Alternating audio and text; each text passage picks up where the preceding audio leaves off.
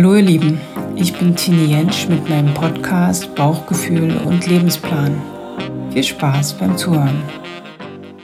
Hallo ihr Lieben, hier ist Tini und Christine. Wir haben uns gedacht, wir werfen mal wieder ein neues Recording raus.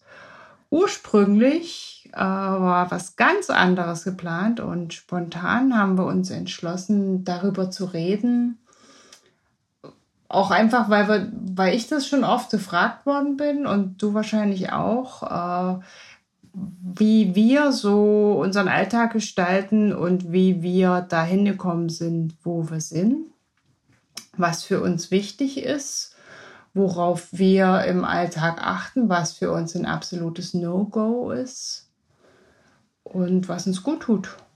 Mhm. Start jetzt. Start jetzt. Oh, also es ist ja ein unglaublich komplexes Thema. Die erste Frage, die stelle ich dir. Ja. Wie kümmerst du dich um dich? Ah, wie ich mich um mich kümmere. Ja, so ganz. Ich gucke, wer mich kennt, weiß, dass ich unglaublich gerne esse. Hm. Und äh, das sind so die zwei basalen Sachen, dass ich gucke, dass ich äh, regelmäßig esse. Ich koche eigentlich fast alles selbst. Esse so vegetarisch, vegan, hin und wieder auch mal Fleisch, alles gut. Das ist mir auch völlig egal, wie das. Jeder muss das für sich wissen, wie er das macht. Äh, und ich achte darauf, dass ich genug schlafe. Das ist mir extrem wichtig. Also äh, ich würde auch nie länger auf einer Party bleiben, es sei denn, die ist richtig toll. Da ist mir einfach mein Schlaf viel zu wichtig. Und dann ist es so, dass ich, äh, wie soll ich sagen, ich achte darauf, dass ich meinem Innenleben Raum gebe. Ah, ja. Ich weiß nicht, wie ich das besser ausdrücken soll. Wir haben ja alle eine, eine innere Stimme oder Seele oder egal wie man das nennen möchte. Und haben meistens nicht so richtig gelernt, wie man damit umgeht, wie man darauf hört, dass man da auch in einen aktiven Austausch treten kann. Also das ganz Basale für mich, äh, ich meditiere jeden Tag 20 Minuten, einfach um, um mich einzunorden und auch einmal am Tag so still zu werden, dass ich mich hören kann, Hm. sozusagen. Und ja, das ist so die Basis. Mhm. Wir könnten Zwillinge sein. ich bin auch ein totaler Genussmensch. Ich liebe Essen, ich liebe Kochexperimente, das äh, Probieren von Dingen. Also ich mixe super gerne Sachen, die ich noch nie zusammen gemixt habe, weil es die einfach nicht auf Rezept gibt. Und mich freue mich, ich freue mich schon beim Machen und dann beim Essen nochmal. Und dann richte ich es mir auch immer ganz lecker her. Schlafbedürfnis, ich respektiere dich sehr, dass du dem folgst. Ich lerne das noch. Äh, wenn ich es übertrieben habe, muss ich einen Tag später einen Kartoffeltag einlegen. Ich liebe dieses Wort. Heißt, ähm, wenn ich dann meiner inneren Stimme folge, dass ich zu wenig geschlafen habe, drehe ich mich dann den ganzen Tag über wie eine Kartoffel von rechts auf links und wieder zurück. Klogänge inklusive. Ähm, aber ansonsten ist es so, dass ähm, das ist für mich zum Beispiel ein ganz wichtiger Punkt. Ich habe ganz viele Jahre mir das nicht erlaubt, nichts zu tun. Ach so, ja, das ist für mich so normal, Ja. dass ich, äh, es gibt ja so Tage, da ist einfach so viel innen los. Eben. Wow. Also da, da bin ich so unter Strom oder ich muss irgendwas verarbeiten oder so und dann habe ich auch nicht wirklich einen Plan, was ich mache. Mhm. Und ich hänge dann auch einfach nur ab. Wie ein Schluck Wasser an der Kurve. Also da findet überhaupt nichts statt. Außer zweimal am Tag mit dem Mund rausgehen ist Schicht. Mehr, mehr ist da nicht. Ich habe das jetzt auch akzeptiert und äh, festgestellt, dass mir das sehr, sehr hilft. Ich hatte gerade gestern einen Kartoffeltag und bin heute früh aufgestanden und hatte das Gefühl, mein Haut, meine Haut prickelt. Ich bin super wach, als ob ich wirklich eine Woche im Urlaub war, weil das so verrückt ist, einfach mal auszusteigen. Du merkst manchmal ja gar nicht, wie schnell du beschleunigt hast, obwohl ich eben auch diese Bremsen ziehe, genau wie du. Das heißt, ich meditiere genauso einmal am Tag und ich habe ich hab mal so ein Mantra für mich gefunden, das hieß starke Stille, stille Stärke. Und das ist immer so, in diesen Raum gehe, gehe ich dann manchmal, weil ich weiß, wenn ich in der Stille bin, kann ich wieder tanken, um danach wieder stark zu sein. So, und das funktioniert für mich ganz wunderbar. Aber es war eben, ist ja doch so, manchmal ist man so in seinen Funktionsprozessen drin, das geht uns allen so, dass man dann eben, ich sage immer so schön, den Stoppknopf drücken muss, muss, tatsächlich muss, für sich selbst. Ich finde es super interessant, wenn du mal mit Menschen sprichst und die fragst, was haben sie denn so am Wochenende gemacht? Und die sagen nichts. Wie vielfältig der Inhalt von nichts ist. Das ist unglaublich, ja. Manche wie ich, die machen die Kartoffel, ja. Aber manche Ach, abgesehen von Fensterputzen, Rasenmähen, Betten beziehen und so, ach, das, was man halt üblicherweise macht, nichts. Und das ist erstaunlich. Für mich, zum um mich kümmern, gehört eben genau dazu, auszuhalten, dass ich meinen Körper bewusst ruhen lasse. Nicht nur im Schlaf, sondern aktiv am Tag Ruhe. Mhm. Und das gönnen sich, glaube ich, viele nur im Urlaub, wenn sie sich wie die Brathähnchen von vorne nach hinten in der Sonne rumwälzen. Aber warum nicht auch im Alltag? Immer mal. Also ich habe die Erfahrung gemacht, dass äh, die, die Verarbeitung von so irgendwelchen psychischen Prozessen, dass das unheimlich anstrengend ist. Also so dass ich dann auch nicht gut Sport machen kann. Ich kann da nicht gut laufen und so. Und inzwischen, ich nehme mir das dann auch nicht mehr vor. Ja. Also wenn ich merke, dass da Prozess angesagt ist, dass da irgendwas läuft oder irgendwas angeguckt werden will, äh, dann ist das so und dann erlaube ich mir dann eben auch die Schlampe zu sein. Zu ja. ja, das ist so. Das ist abtrainiert. Guck mal, wir haben ja immer klar, uns wurde, wurde hauptsächlich auch anerzogen, so blöd das ist, im Leistungsdenken unterwegs zu sein. Du, du bist wer, wenn du leistest. Äh, was bedeutet das? Bin ich dann nicht mehr jemand, wenn ich nicht leiste? Und ich glaube, das ist, also für mich war das ein Riesenschritt. Wirklich das allererste Mal wirklich nichts zu machen, war ein absoluter Riesenschritt der auch bedeutet, dass ich mich um mich kümmere, indem ich genau jetzt spüre, wann der Tag gekommen ist, dass ich das tun sollte für mich. Das ist riesig. Aber das ist natürlich nicht für jeden Menschen machbar. Wenn ich jetzt, wir beide haben keine Kinder, ne? Wir können jetzt ohne weiteres sagen, wenn wir frei haben, wir nehmen uns mal raus. Es geht ja. gerade nicht. Ja, ja. Aber für Menschen, die sehr stark eingebunden sind in Schichten oder großen Familienbanden, würde ich trotzdem sagen, sollte das jedem möglich sein. Auf gewisse Weise. Naja, dann sind wir wieder beim Thema von unserem letzten Podcast, Grenzen setzen. Ja. Ja. Ja. Das sind Hauptthemen, die hierher kommen, die körperliche Beschwerdebilder haben, weil sie diesen Stoppknopf nicht finden, weil sie laufen und laufen und überlaufen, ja, und auch der Körper und der Geist so vollgestopft sind mit Denkprozessen und mit körperlichen Prozessen, die dann natürlich auch im Schlaf nicht zur Ruhe kommen, weil kein Raum am Tag genommen worden ist, um mal kurz zu sagen, Moment, wo stehe ich jetzt hier? Was brauche ich jetzt hier? Bedürfnissen folgen ist auch um sich kümmern. Ganz doll. Habe ich das Bedürfnis, an die frische Luft zu gehen? Habe ich das Bedürfnis, ein klärendes Gespräch zu führen? Habe ich das Bedürfnis, mir die Beine zu rasieren? Irgendwas, was mich glücklich macht. Immer wieder. Und das sind manchmal lange Dinge und manchmal sind es sehr kurze. Also mir, mir, ich finde es manchmal auch großartig zu sagen, halt, atme jetzt dreimal tief durch und mit jedem Einatmer wünsche ich mir eine gute Eigenschaft. Das sind auch Dinge, die mache ich. Ja, dann atme ich beim ersten Mal Freude ein, beim zweiten Mal Kraft und beim dritten Mal Regenbogen, weiß ich nicht, irgendwas, was mir einfällt und merke schon nach den drei Mal, hui, es ist wieder besser. Ne? Kennst du das auch? Ah, ich mache das so, so bewusst mache ich das nicht. Ich mhm. habe dann andere ich bin ja, weißt du ja, ich bin relativ häufig in der Kirche auf dem Petersberg, mhm. weil die mich so runterfährt. Also da gehe ich hin mhm. und gehe da rein und dann ist die Welt schön. Ich kann es nicht anders erklären. Es ist einfach, die hat so diese Wirkung auf mich.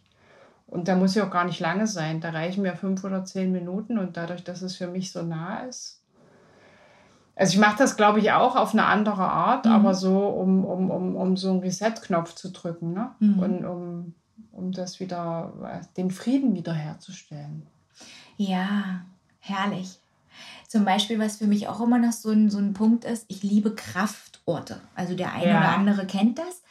Man kann ja selber welche erzeugen. Das heißt zum Beispiel einen, einen, Stuhl, äh, zu, einen Stuhl lieb zu haben, wo man sagt, immer wenn ich da drauf sitze, da gönne ich mir Zeit für mich oder da kann ich mal zu Ende denken oder so. Aber es gibt eben auch Kraftorte, weil die mit Personen gekoppelt sind. Für, zumindest gibt es das für mich, wo ich sage, wenn ich mit der Person an dem Ort bin, dann, dann lade ich mich, das weiß ich. Also das ist ja bei, bei jedem ein bisschen was anderes, aber diese Orte zu pflegen, finde ich auch ganz, ganz wichtig. Und manchmal ist es das Rapsfeld und manchmal ist es, wo wir beide letztes Jahr waren, Pömmelte. Ja, das stimmt. ja, wo man einfach in diese Kreise tritt und plötzlich ist man von so einer ganz besonderen Stille umgeben und irgendwie behütet. Also es war ganz schwer zu erklären. Ne? Wir waren einfach da und wir mussten nur da sein. Nur sein. Genau. Und der Rest ergab sich dann durch ja. gute Gespräche oder eben auch durch Schweigen können miteinander. Das finde ich auch total toll. Da tanke ich auch. Wenn du jetzt mal zurückgehst, also ich bin nicht damit groß geworden, dass ich das gefühlt habe, was ich brauche. Ja. Wie hat denn das für dich angefangen? Also ich kann immer nur wieder sagen, dass tatsächlich ähm, ich eine ganze Weile erstmal in diesem Prozess war, bis nach der Pubertät, dass ich funktioniert habe, weil Schule und so weiter ganz feste Abläufe auf, auf mich gewartet haben. Und äh, ich aber dann tatsächlich, ich kämpfte dann mit, mit ähm, Panikattacken. Ich kämpfte dann mit, äh, ja, nicht Lernschwächen, aber zumindest Blackouts, während ich in Prüfungen saß. Das waren ganz laute Schreie. Und ich habe nicht verstanden, warum werde ich denn jetzt so angeschrien. Ich habe das damals überhaupt nicht erfassen können, was da los ist. Und dann habe ich aber langsam verstanden, dass ich gerade anscheinend über meine Grenzen gehe, über mein Gefühl gehe und habe langsam angefangen rauszufiltern, was ich brauche und habe schnell festgestellt, dadurch, dass ich so ein, ein, ein lautes Flammenwesen bin, dass ich tatsächlich das Gegenteil brauche auch am Tag, um diese Panikattacken zum Beispiel zu bekämpfen. Ja, ich habe es einfach, ich habe mich dem gestellt und habe festgestellt, äh, ich muss mir mehr zuhören. Mein Körper sendet mir deutliche Signale in Form von trockenem Mund, äh, Bauchgrummeln, Müdigkeit, ähm, tatsächlich eher über, also so, so, so, so ein Heißhunger. Das passte, das bin ich nicht. Ja, ich bin eigentlich, was das angeht, immer relativ ausgeglichen. Und das waren so die Punkte, wo mein Körper mir beigebracht hat, was es heißt, dass ich mich fühle. So mhm. war mein Einstieg. Wie war das bei dir? Ich war, ich weiß gar nicht, wie lange das jetzt her ist. Ich glaube, das war 2007 oder so. Also ich bin ja schon immer hypersensitiv, so wie du auch. Ich mhm. fühle halt sehr viel. Und ich habe gedacht, ich, ich schule diese Fähigkeit mal. Und dann habe ich mich zu einem Kurs angemeldet. Äh, die das, der das also angeboten hat. Und da, du kannst natürlich nur fühlen, wenn du aufmachst. Ne? Mhm. Ansonsten funktioniert das ja alles nicht. Und das war so, als hätte jemand die Farbe angestellt. Mhm. Das war total krass. Also ich bin da zurückgekommen und hatte Energie für zehn. Also das war, es gibt doch diese, oder gab früher diese, diese Puppen, die einen Schlüssel, die du aufdrehst mit so einem Schlüssel, ne? um die zu laden, ja. dass die dann laufen oder schreien oder irgendwas machen.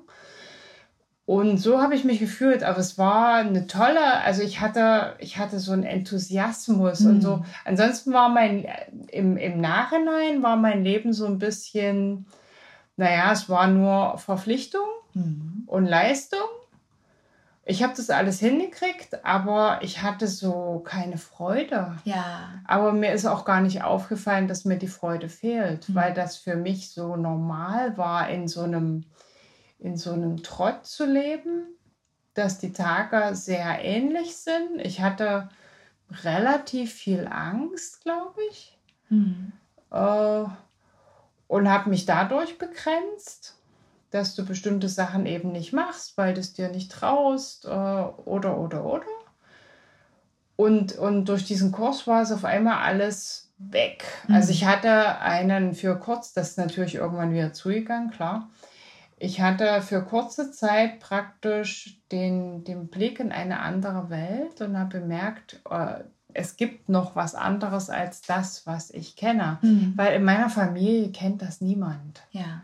Na, also ich bin in einem Umfeld groß geworden, da ging es also sehr um Leistung und dass man eben das macht, was alle machen und sich anpasst und so weiter. Mhm. Ich meine, mit dem Anpassen ist mir schon immer schwer gefallen. Du Individuum. mhm. Äh, und auf einmal war da, ging es halt doch tatsächlich anders. Und dann, dann war ich wie angefixt. Habe ich gesagt, ich will mehr davon. Wie geht das? Und dann wurde deine Leistungsspirale angeregt, das nochmal zu können, aber das geht ja nicht. Ne? Das geht nicht. Genau. genau. Ja. Das ist spannend. Also ich bin aus einer sehr emotionalen Familie gekommen und da, wenn ich jetzt mal so drüber nachdenke, war mein Erziehungsrahmen Eigenverantwortung. Relativ schnell. Und ähm, ich war immer, wie du schon sagtest, eben auch übersensibel. Ich hatte immer schon ein Herz für Kranke zum Beispiel. Als kleines Mädchen weiß ich noch genau, bei uns im Dorf lebte eine Frau, die konnte nicht sprechen, die hatte so ein Tracheostoma. Und ähm, jeder hat die gemieden, weil alle fanden die, ich sag's jetzt mal, eklig oder komisch. Und immer wenn ich vom Bus gekommen bin, hat die äh, gewartet und hat äh, gewunken und dann habe ich mit ihr, obwohl ich sie auch nicht verstanden habe, habe ich dann mit ihr erzählt. So, aber sie hat das geliebt und sie hat angefangen zu leuchten und da ich habe dann gemerkt, boah, das das das das das auch selbst als ich war da fünf noch, also ich bin wirklich ganz früh mit ihr in Kontakt getreten. Und es hat mich immer erfüllt, obwohl ich ja eigentlich das Eigentliche nicht konnte. Und zwar das Verständigen, war aber diese, diese Freude in ihr, die hat mich so genährt, dass ich gewusst habe, okay, das, das suche ich. Nicht bewusst, das kann ich dir jetzt sagen. Aber als Kind habe ich das auch unbewusst gemacht.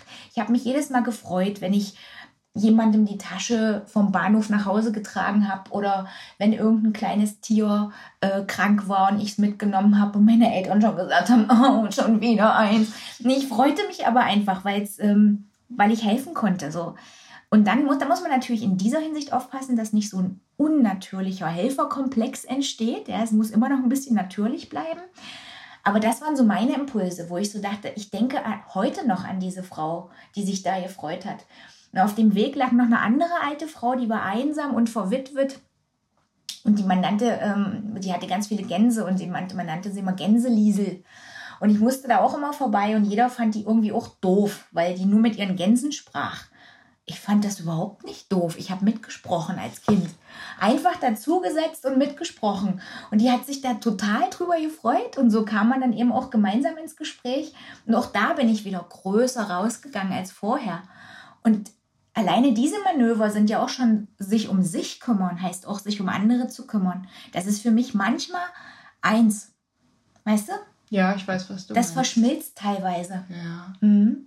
Also ich habe damals in diesem Zuge praktisch meine Sinne zu entwickeln. Das funktioniert ja nur, wenn du auf dich hörst. Ja, mhm. Du kannst ja, wenn du deine Sinne alle mehr nutzen willst oder als Hellsinne nutzen willst, das kann, glaube ich, auch fast jeder, äh, dann musst du aber eben auch bereit sein zu fühlen. Ja. Sonst wird das nichts und da habe ich gemerkt, dass je mehr ich mich darauf eingelassen habe, dass ich anfange, äh, andere Entscheidungen zu treffen. Also wenn ich, äh, ich habe mich mehr um mich gekümmert oder habe mich mehr für mich und weniger für die anderen entschieden. Also mhm. ja, ich habe mich irgendwie aus der Gleichung nicht mehr rausgenommen. Vorher war ich sehr unterwegs, so dass ich geguckt habe, dass es allen anderen gut ging ja. und habe die ausgeglichen emotional und so weiter. Und das habe ich dann irgendwie ein bisschen gelassen und habe mich mehr um mich gekümmert. Die Gleichung kannst du jetzt verlängern. Also ich sage immer so schön, jetzt mit meinem jetzigen Wissensstand, wenn ich erst, wenn ich in meiner Mitte stehe, wirklich in meiner Mitte und auch mir erlaube zu fühlen, wollen andere bei mir bleiben und bei mir sein, weil man klar ist, man ist äh, echt irgendwie und äh, erfrischend, glaube ich, auch für Menschen, die das so nicht kennen und trotzdem nicht angsteinflößend. Und dadurch kannst du dann die Gleichung wieder aufmachen, dass du sagst, und jetzt kann ich mich um andere kümmern, weil ich mich um mich gekümmert habe, kann ich es mit anderen tun, weil ich denen ja wieder was zeigen kann, weil ich, wie soll ich mal sagen, mich reinfühlen kann. Ja, weil du genervt bist. Genau, dann erst dann. Ganz viele, glaube ich, das sehe ich so, wenn die sich nicht um sich kümmern aber meinen das, um andere zu möchten, also sich um andere kümmern zu wollen und das dann tun, dann ist es manchmal so, dass da schneller angstgetriebene Muster entstehen, äh, weil die vielleicht auch schneller erscheinen, richtig zu sein.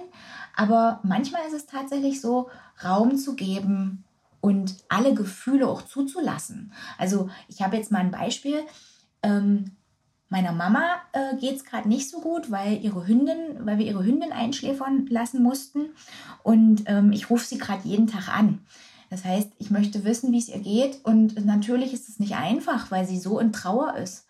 Aber sie sagte zu mir, weißt du, ich möchte jetzt einfach einmal komplett durch diese Trauer gehen, weil ich weiß, dass ich danach wieder auf den, wenn ich dann auf den Berg steige, dass ich dann wieder zu Kräften komme. Mhm. Ich muss da jetzt durch. Und dadurch werde ich für dich ja auch echter, indem ich es nicht wegdrücke.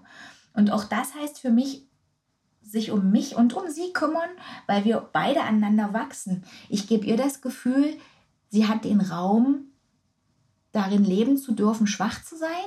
Und ich kann ihr den Raum geben, das auszuhalten. Und dann bedingt sich das gegenseitig wieder so schön, dass ähm, auch das für mich tatsächlich dazugehört, dass ich mich um mich kümmere. Mhm. Weißt du? Ja, das verstehe ich. Naja, ja klar. Du kannst das, weil du, weil du genährt bist. Deswegen geht's. Und weil ich es erlebt habe. Das ist ja auch manchmal, gerade jetzt, wenn man zum Beispiel mal in die psychotherapeutische Ecke guckt, viele der Psychotherapeuten arbeiten natürlich mit Logik. Ja, da werden ganz klare, ähm, gerade in der Verhaltenstherapie, ganz klare Wege vorgezeigt. Wenn das und das passiert, hast du so und so zu reagieren. Manchmal ist mir da der Individualismus zu klein. Ne? Gerade wenn sensible Menschen wie du und ich zu so jemandem gehen würden, würden die Sprachen nicht zueinander passen. Das ist was, ich habe das versucht in meinen Krisen, als ich wirklich nicht weiterkam, dass ich selber auch den Weg zum Psychotherapeuten suchte, weil ich dachte, ich muss mich so um mich kümmern. Und es war für mich nicht der richtige Weg. Ich habe andere Impulse gefunden. Ich gehe einmal im Monat zum Shiatsu zum Beispiel. Ich gönne mir auch Behandlungen selber, obwohl ich hier an der Physio arbeite, dass auch an mir behandelt wird, einfach um meine Zeiten zu finden, wo ich fühlen darf. Und das ist auch so ein Teil. Also ich glaube, das ist so individuell, dieses mhm. Thema. Ja, für mich ist es so, wenn ich gehe zur Kranio. Ne? Genau. Kraniosakraltherapie und dann auch nicht nur eine Sitzung, sondern ich mache dann eine kurze Serie. Und äh, ich bin immer noch äh, hin und weg von dieser Methode. Ne? Mhm. Also, weil du halt äh, alle Ebenen bearbeiten kannst. Absolut. Es gibt so unglaublich viele tolle Sachen. Eine Freundin von mir, die ist Klangschalentherapeutin zum Beispiel, ähm, arbeitet mit den Klangschalen auch im Hospiz und hilft da eben den Menschen sehr, indem sie da nochmal ähm, was anschwingt dass vielleicht letzte Dinge, die noch offen sind, eventuell aufgehen dürfen, dass dafür der Raum ist. Und sie macht es eben auch manchmal mit mir, dass ich, obwohl manchmal gehe ich hin und sie sagt so, und wie ist dir heute? Und ich sage, ach, eigentlich geht es mir gut. Und nachdem ich dann da gelegen habe, denke ich, wow, wie viel besser geht es denn noch? Ne? Ja. Das ist auch erstaunlich. Mhm. Also ich habe, ich schreibe ja ziemlich gerne und ich habe eine ganze Zeit, ich glaube, ich habe das über Jahre gemacht, ich habe Morgenseiten geschrieben. Mhm. Das ist ja, Meditation ist ja jetzt für viele Menschen, die damit gar nichts zu tun haben, oft so, so ein Ding, wo die schlecht drankommen. Ja, aber so abstrakt teilweise. Mhm. Ja, aber ich fand, Schreiben geht immer ganz gut. Also einfach drei Seiten schreiben. Drei DIN A4 Seiten schreiben, Morgenseiten. Äh, da habe ich momentan gerade einen Patienten, der sagt, er, er kämpft mit der dritten Seite. Aha, Weil, ja. Also die Technik ist ja, du schreibst, du setzt den Stift aufs Papier und schreibst drei Seiten voll. Und egal, was kommt. Ne? Also alles, was dir einfällt, das muss keinen Sinn ergeben. Und wenn dir nichts einfällt, dann schreibst du, mir fällt nichts ein. Ja. Also das machst du keine drei Seiten lang. Dann, mir fällt nichts ein, aber es nervt was. mich, dass mir nichts einfällt. Deswegen überlege ich jetzt, was ich schreiben könnte und so weiter. Und dann und kommt so weiter das. und so weiter und genau. so weiter. Und äh, die dritte Seite ist eigentlich die Seite, um die es geht, ja. weil, weil da hast du dann meistens alles aus dem Weg geräumt mhm. und da geht es dann ans Eingemachte und, und äh, der, er scheut halt immer vor der dritten Seite zurück. Ne? Ja. So.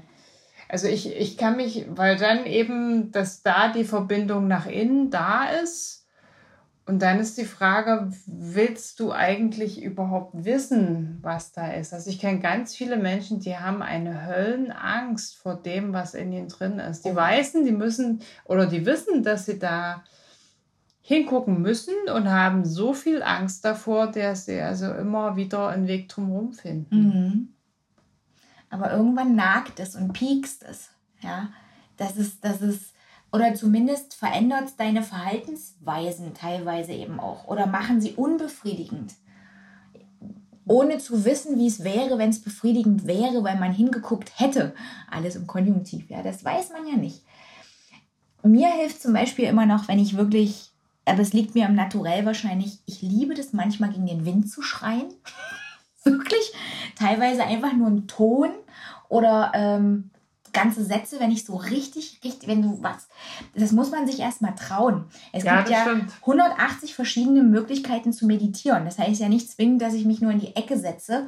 Ich habe einige gelernt und andere probiert. Und es gibt tatsächlich eine Schreimeditation. Da ist am Anfang gedacht, naja. Aber wenn es wirklich richtig brennt und richtig bitzelt, dann schreie ich das raus und es ist sofort besser. Ich verbrenne sau gerne Dinge, die, ähm, die mir zur Last werden, ob das jetzt Worte sind oder Gegenstände tatsächlich, weil ich sie dann übergebe, die brauche ich nicht mehr. Ähm, sowas hilft mir auch. Ich schreibe Briefe an dich ich selbst? Schreibe, ich schreibe Briefe an das Problem oder oh, ja. Einfach so und, und, und schreibe dann lieber bla bla bla und dann was kommt, egal. Und dann lese ich mir das nochmal laut vor ja. und dann verbrenne ich den. Geil. Und das ist ja auch für mich eine Form von Loslassen. Mhm. Ja, meistens ist es so, dass dann, wenn ich weiß, dass ich da bin, wenn ich heule. Also oft mache ich das dann unter Tränen und dann weiß ich, okay, Treffer versenkt, alles ja, gut. Und dann ist es raus. Das gehört auch mit dazu, sich um sich zu kümmern. Ähm, das bedeutet ja nicht nur, dass ich mich voll packe, sondern das bedeutet auch loszulassen. Das Eigentlich eher loslassen als vollpacken. Ja. Also Raum geben. Sich selber Raum geben, mhm. heißt das, glaube ich um sich zu hören, um seine Bedürfnisse zu hören. Da kommen wir immer wieder hin, ähm, um, um in Balance zu kommen. Wenn man sich so seinen Alltag mal anguckt, wie aktiv der eigentlich ist, also wie viel am Be der bewusste Alltag, jetzt nicht der Schlaf, der bewusste Alltag, wie aktiv ist der eigentlich? Wo, also klar, die Arbeitszeit schon mal abgerechnet, mögliche Kinder, Haustiere, Häuser, die auf einen warten, alles richtig. Aber dann, das wird ja häufig ein Muss. Und sobald du ein Muster vorsetzt, ist es zum Beispiel ein Wort, was ich streiche in meinem Wortschatz. Ich versuche das. Leute, wenn ihr das jetzt hört, versucht es mal. Ich habe da eine Challenge draus gemacht, dass ich, glaube ich, zwei oder drei Monate einfach mal auf das Wort muss verzichtet habe. Wie oft einem das über die Lippen flutscht, ist unglaublich. Und was passiert, wenn man es durch darf, könnte oder sollte ersetzt? Das macht unglaublich viel aus. Ganz doll, weil man nämlich ganz schnell merkt, oh, da ist doch noch ein bisschen Raum. Ich muss jetzt nicht noch den fünften Kaffee kochen für einen möglichen vierten Gast als Beispiel, sondern ich kann jetzt mich auch hinsetzen und mal kurz durchatmen oder zwei Seiten meines Lieblingsbuchs lesen oder so. Das geht alles. Das finde ich auch wichtig. Das war ein ganz wichtiger Punkt, den ich, den ich gelernt hatte. Äh, was mich zu der Frage bringt, wie traut man sich das? Also ich bringe das jetzt ganz bewusst, ja. weil ich jemanden kenne, äh, es gibt nicht wenige Menschen, die haben einfach äh, so einen Trauma-Hintergrund und die haben im Alltag, die würden es vielleicht selbst nicht mal als Angst bezeichnen, weil das einfach ihre zweite Natur ist.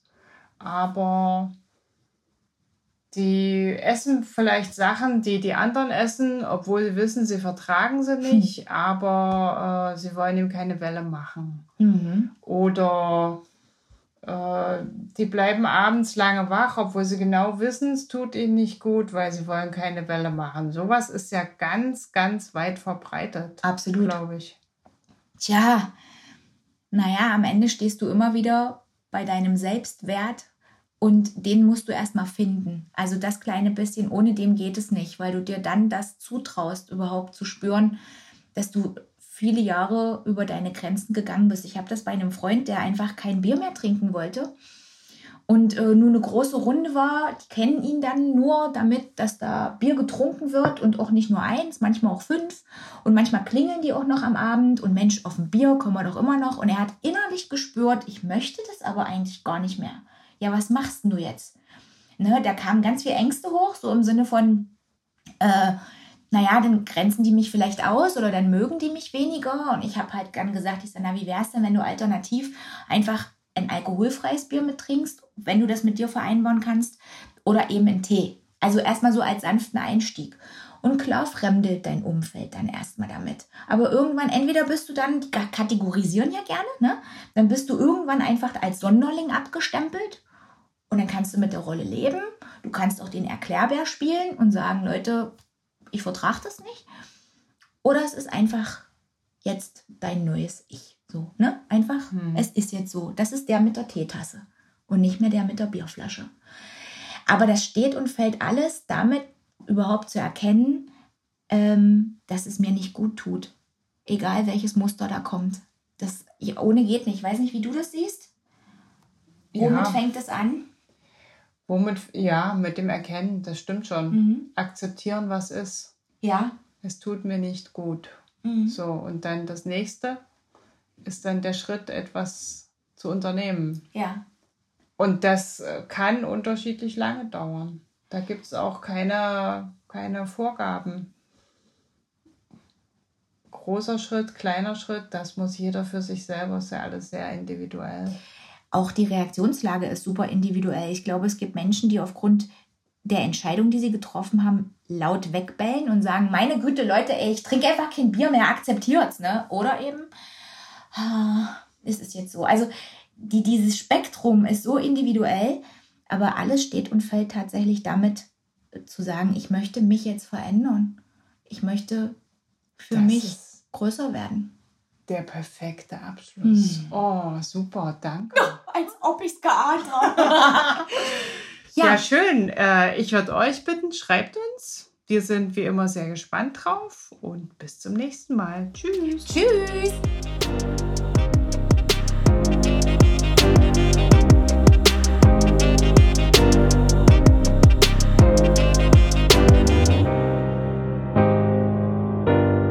Danke fürs Zuhören und ich habe eine Bitte.